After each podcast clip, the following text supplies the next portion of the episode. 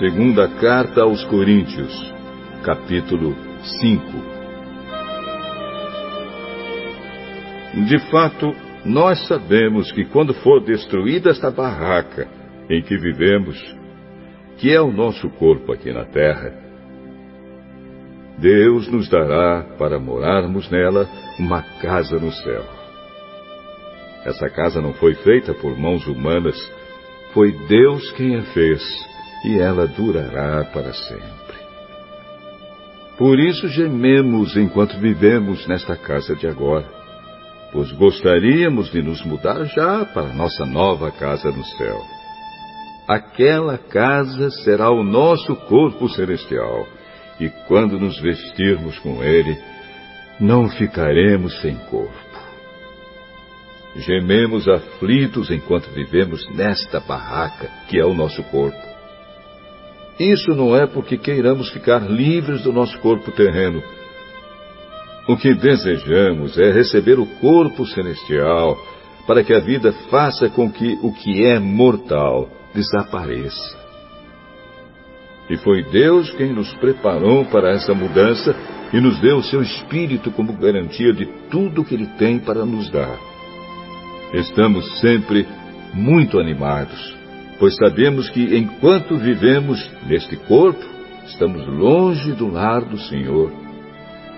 Porque vivemos pela fé e não pelo que vemos.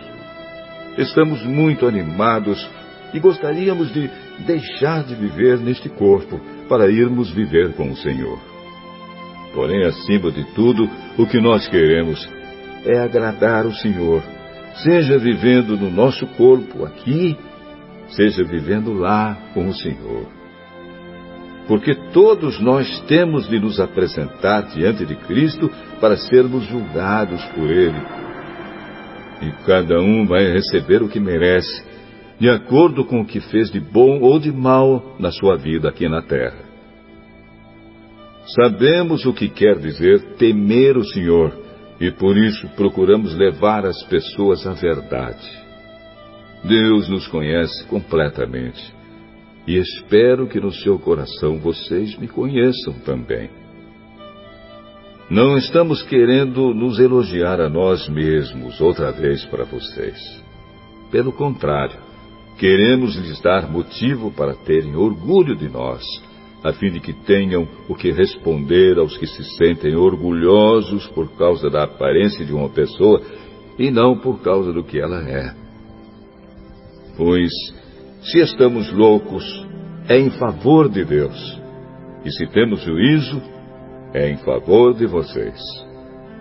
Porque somos dominados pelo amor que Cristo tem por nós, pois reconhecemos que um homem Jesus Cristo morreu por todos, o que quer dizer que todos tomam parte na sua morte. Ele morreu por todos para que os que vivem não vivam mais para si mesmos, mas vivam para aquele que morreu e foi ressuscitado para a salvação deles. Por isso, daqui em diante, não vamos mais usar regras humanas quando julgarmos alguém.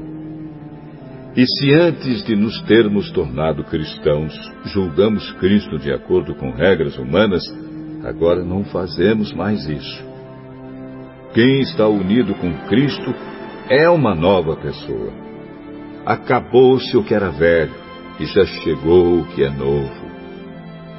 Tudo isso é feito por Deus, o qual, por meio de Cristo, nos transforma de inimigos em amigos dele. E Deus nos deu a tarefa de fazer com que os outros também sejam amigos dele. A nossa mensagem é esta: Deus não leva em conta os pecados dos seres humanos, e por meio de Cristo, Ele está fazendo com que eles sejam seus amigos.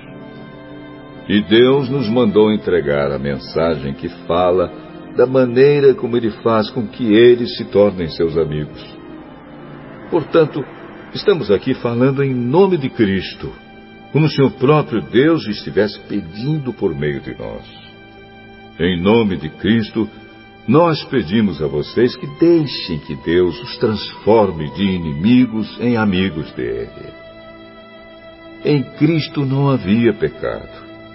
Mas Deus colocou sobre Cristo a culpa dos nossos pecados para que nós, em união com Ele, vivamos de acordo com a vontade de Deus.